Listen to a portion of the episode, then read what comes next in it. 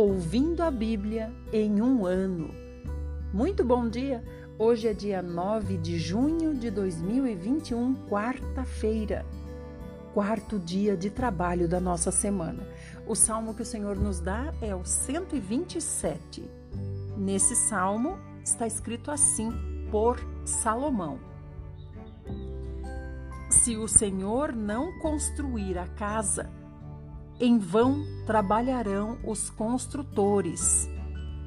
Se o Senhor não vigiar a cidade, o trabalho dos guardas é completamente inútil.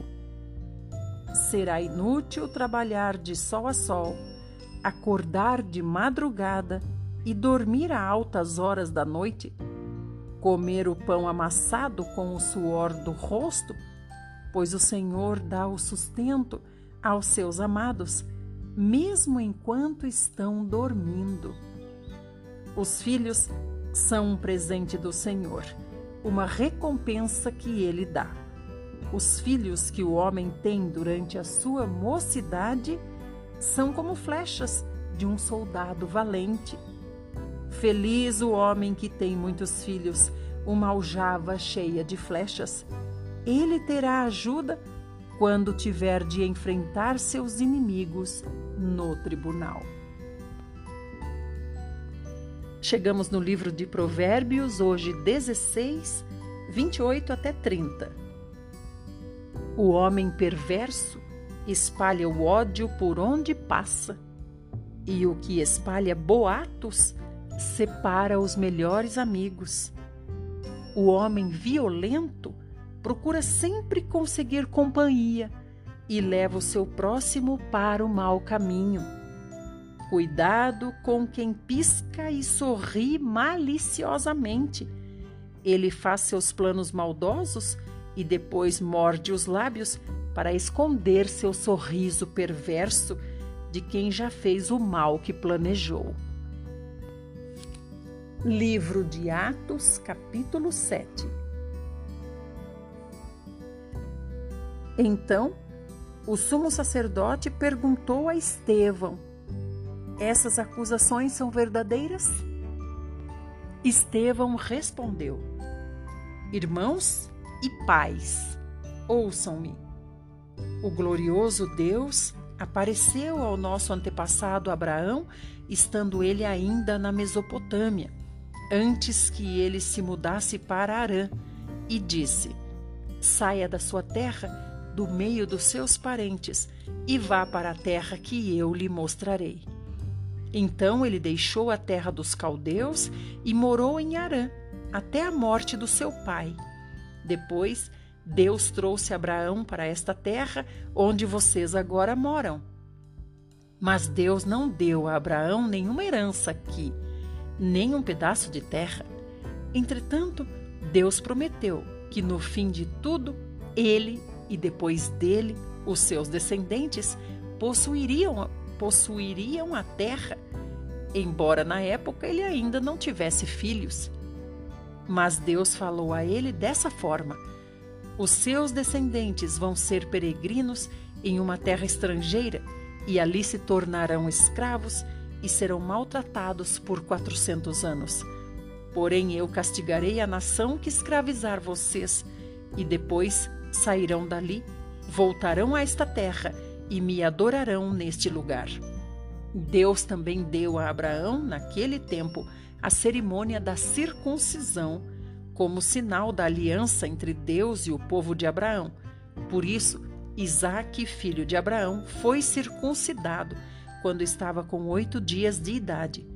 Isaque tornou-se pai de Jacó, e Jacó foi o pai dos doze patriarcas da nação judaica. Os patriarcas tiveram muita inveja de José e venderam o irmão como escravo para o Egito. Porém, Deus estava com ele e o livrou de todas as suas angústias, fazendo com que caísse na simpatia do Faraó, o rei do Egito. Deus também deu a José uma sabedoria excepcional, de modo que foi nomeado pelo Faraó governador de todo o Egito e encarregado de todos os assuntos do palácio. Versículo 11. Depois veio uma fome sobre o Egito e Canaã, trazendo grande sofrimento para os nossos antepassados. Quando a comida deles se acabou, Jacó soube que ainda havia trigo no Egito e então mandou nossos antepassados em sua primeira viagem para comprar trigo. Quando foram a segunda vez, José revelou a sua identidade aos seus irmãos e eles foram apresentados ao Faraó. Então José mandou trazer Jacó, o pai dele, para o Egito e toda a sua família, que eram ao todo 75 pessoas. Assim Jacó foi para o Egito, onde morreu, e também todos os nossos antepassados. Seus corpos foram levados de volta para Siquém e sepultados no túmulo que Abraão tinha comprado dos filhos de Amor, pai de Siquém, por um certo preço. Quando se aproximou o tempo de Deus cumprir sua promessa a Abraão em libertar seus descendentes da escravidão, o povo judeu havia se multiplicado grandemente no Egito. Então foi coroado um rei que nada sabia a respeito de José. Esse rei conspirou contra o nosso povo, forçando os pais a abandonarem seus filhos recém-nascidos para que não sobrevivessem. Por aquela época, Moisés também nasceu, uma criança bonita aos olhos de Deus. Ele foi escondido em casa por três meses. E quando finalmente seus pais não podiam mais conservar escondido o menino, o abandonaram. E a filha do Faraó encontrou Moisés e adotou o neném como seu próprio filho. Moisés foi educado em toda a sabedoria dos egípcios e tornou-se poderoso em palavras e ações. Um dia, quando ele estava com 40 anos, veio-lhe a ideia de visitar seus irmãos israelitas. Nessa visita, viu um egípcio maltratando um homem de Israel. Então Moisés defendeu o israelita e o vingou, matando o egípcio. Moisés esperava que seus irmãos entendessem que ele tinha sido mandado por Deus para socorrer a todos eles Porém, eles não entenderam. No outro dia, viu dois homens de Israel brigando. Tentou agir como um pacificador. Senhores, disse Moisés, vocês são irmãos e não deviam estar brigando assim. Isso está errado. Porém, o homem que era culpado pela briga recusou a ajuda de Moisés. Quem o nomeou autoridade e juiz sobre nós? perguntou ele. Você vai me matar como matou também aquele egípcio ontem? Ouvindo isso, Moisés fugiu do país e morou como estrangeiro na terra de Midian, onde nasceram seus dois filhos. Essa é a primeira porção. Agora nós vamos para o livro de Reis. Primeiro livro. Ouça todos os dias todos os áudios, assim, em um ano você terá ouvido a Bíblia inteira.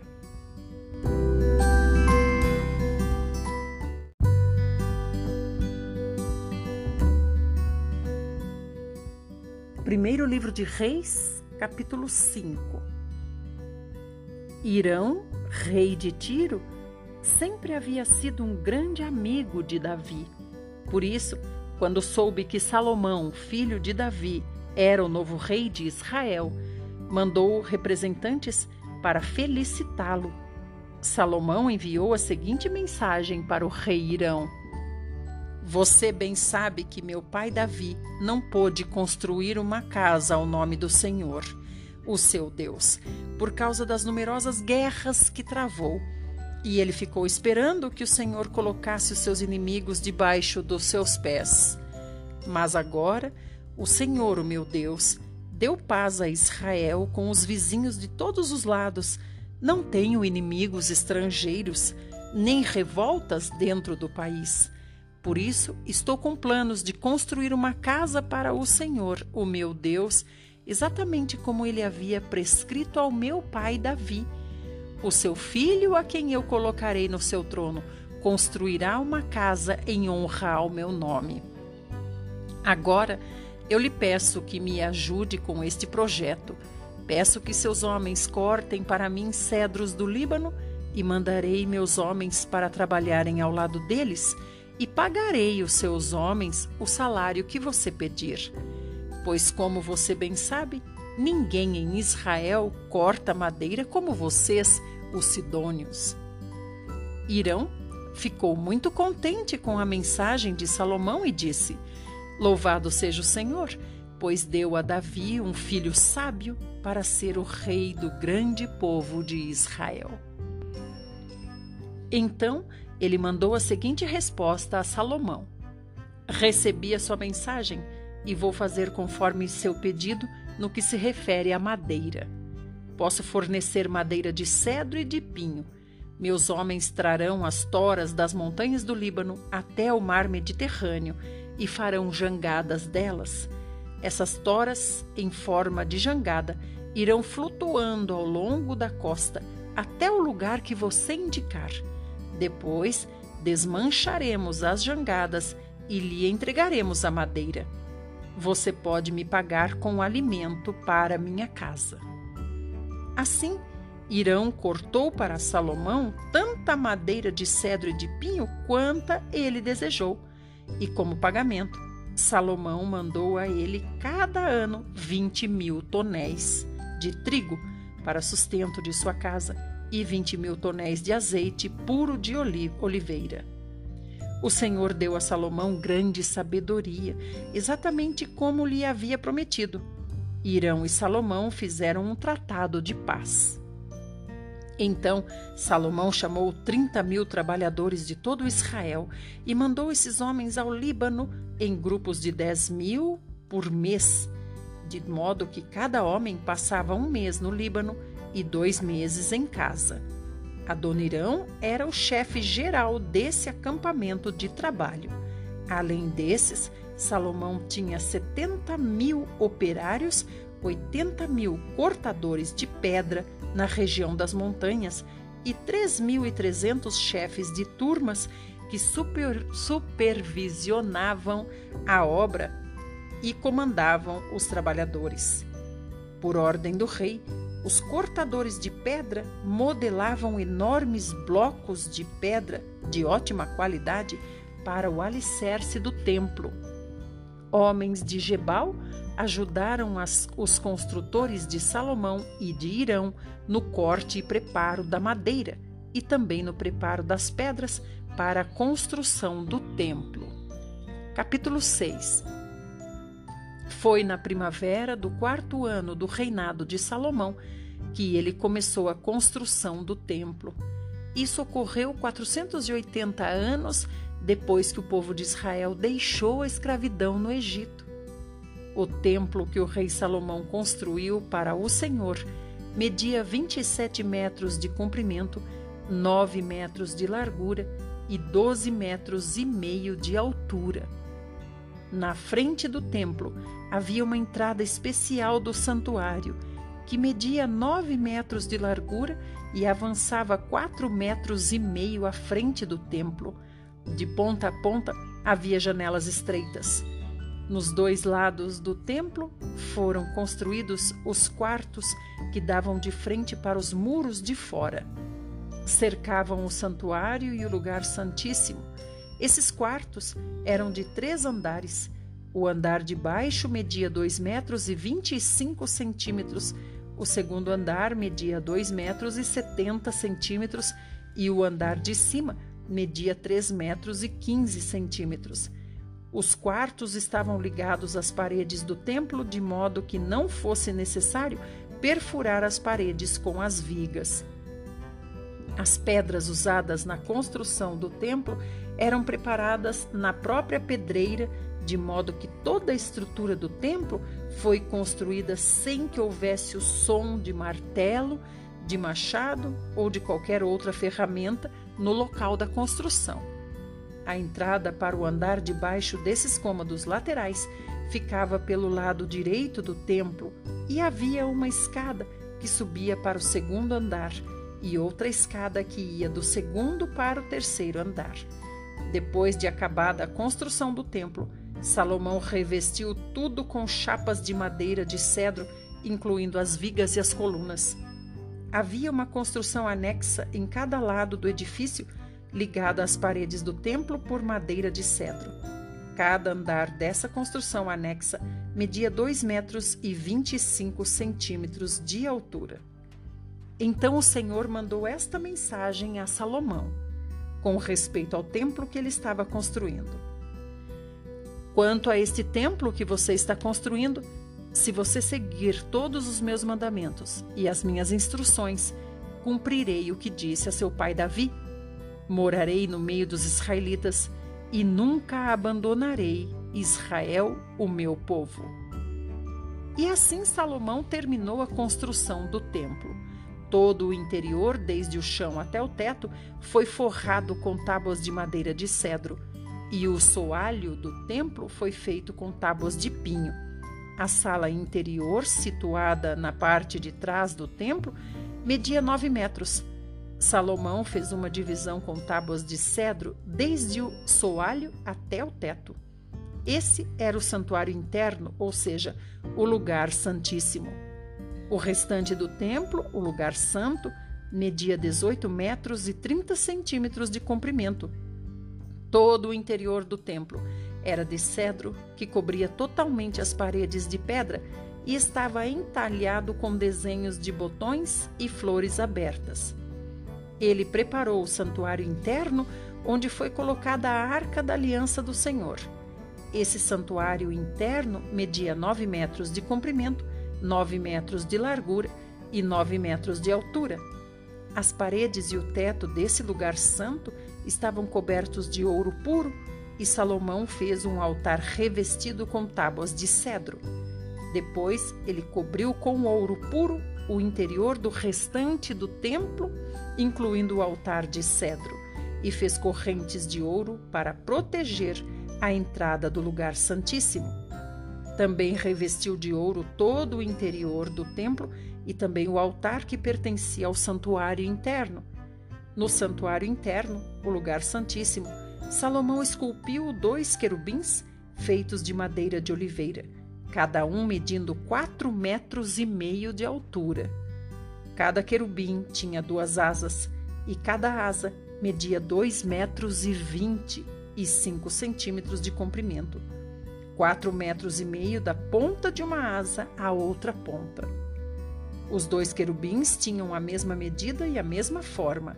A altura de cada querubim era de quatro metros e meio. Os dois querubins foram colocados no lugar santíssimo.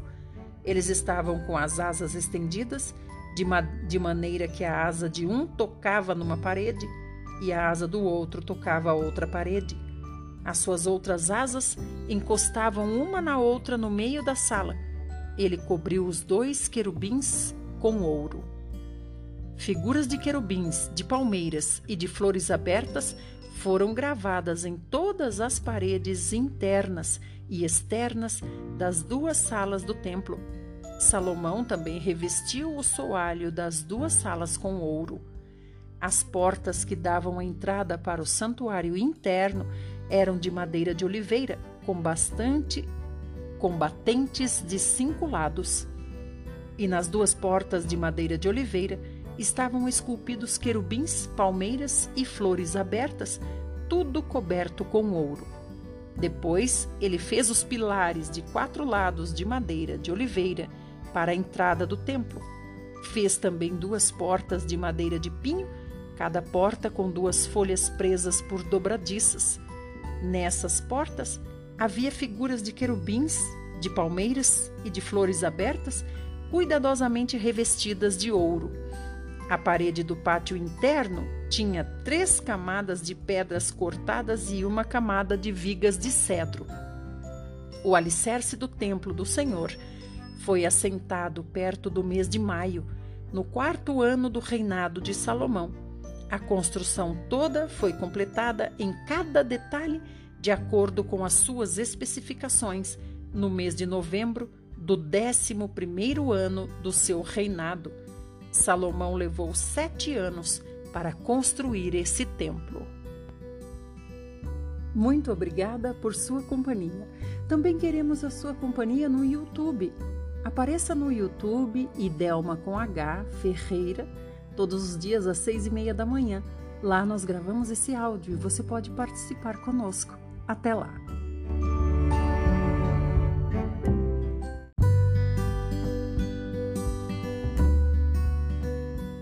Livro Lições para o Viver Cristão. Tema: Como vencer a acusação de Satanás. Página 290. Resistir ao diabo. Apocalipse 12, 11 diz assim: Eles, pois, o venceram por causa do sangue do Cordeiro e por causa da palavra do testemunho que deram. E mesmo em face da morte, não amaram a própria vida. O termo o aqui refere-se a Satanás, acusador dos irmãos. Como podemos vencer Satanás? Primeiro, nós o vencemos pelo sangue do Cordeiro. Por um lado, quando pecamos diante do Senhor, devemos confessar os nossos pecados. Por outro lado, devemos dizer para Satanás: Não há necessidade de me acusar. Eu chego diante do Senhor pelo seu sangue. Para vencer Satanás, precisamos mostrar a ele que fomos perdoados por meio do sangue do Cordeiro. Todos os nossos pecados, grandes ou pequenos, foram perdoados pelo sangue do Cordeiro. Esta é a palavra de Deus. O sangue de Jesus, seu Filho, nos purifica de todo pecado. Precisamos perceber que o sangue do Cordeiro é a base do nosso perdão diante de Deus, bem como a base para que Deus nos aceite. Não devemos ser tão presunçosos a ponto de achar que nós somos bons. Nem devemos ser tão nécios a ponto de nos condenar desde amanhã até de noite. É insensatez ser orgulhoso e também é insensatez ficar olhando para si mesmo. Aqueles que se consideram bons são tolos, e os que são cegos para o poder salvador do Senhor também são tolos. Os que creem no próprio poder são tolos, e os que não creem no poder do Senhor também são tolos.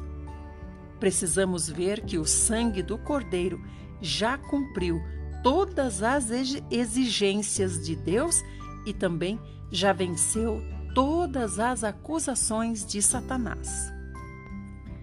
Segundo, vencemos por causa da palavra do testemunho. Essa palavra declara os fatos espirituais, declara a vitória do Senhor. Devemos dizer para Satanás: Não há necessidade de você me incomodar, Satanás. Os meus pecados já foram perdoados pelo sangue do Senhor. Precisamos exercitar a fé para declarar que Jesus é o Senhor e que Jesus já venceu. Precisamos proclamar a palavra do testemunho e deixar Satanás ouvir essa palavra. Não devemos apenas crer no coração, mas também declarar para Satanás com a boca. Essa é a palavra do testemunho. Terceiro, não devemos amar a vida da alma, mesmo em face da morte. O sangue do Cordeiro e a palavra do testemunho que deram, mencionados anteriormente, são duas condições para vencer Satanás. Não amar a vida da alma, mesmo em face da morte, é uma atitude. Não importa o que Satanás esteja fazendo, mesmo que nos esteja levando à morte, devemos ter firme atitude de continuar confiando no sangue do Cordeiro e declarando a vitória do Cordeiro. Se permanecermos firmes nesse caminho, a acusação de Satanás irá cessar. Ele não nos consegue vencer, antes somos nós que certamente o venceremos. Alguns irmãos recebem tanta acusação de Satanás que não conseguem mais discernir se é acusação de Satanás ou se é reprovação do Espírito. precisam parar de confessar os pecados por um momento, pois o Senhor não quer que façamos as coisas de forma insensata. Em vez de confessar, devem orar ao Senhor e dizer assim: Se eu pequei, confessarei os pecados e pedirei o teu perdão. Mas agora estou debaixo da acusação de Satanás. Peço que cubras todos os meus pecados. Daqui para frente, tudo está debaixo do teu sangue e não serei mais perturbado por nada, seja pecado ou qualquer outra coisa. Os que estão nessa situação devem esquecer de tudo por um tempo, até que consigam discernir claramente entre a acusação de Satanás e a reprovação do Espírito. Muito obrigada por ouvir. Participe dos, das lives onde nós gravamos esses áudios dos livros. As lives acontecem todos os dias às 6 horas da manhã no Instagram Watchman.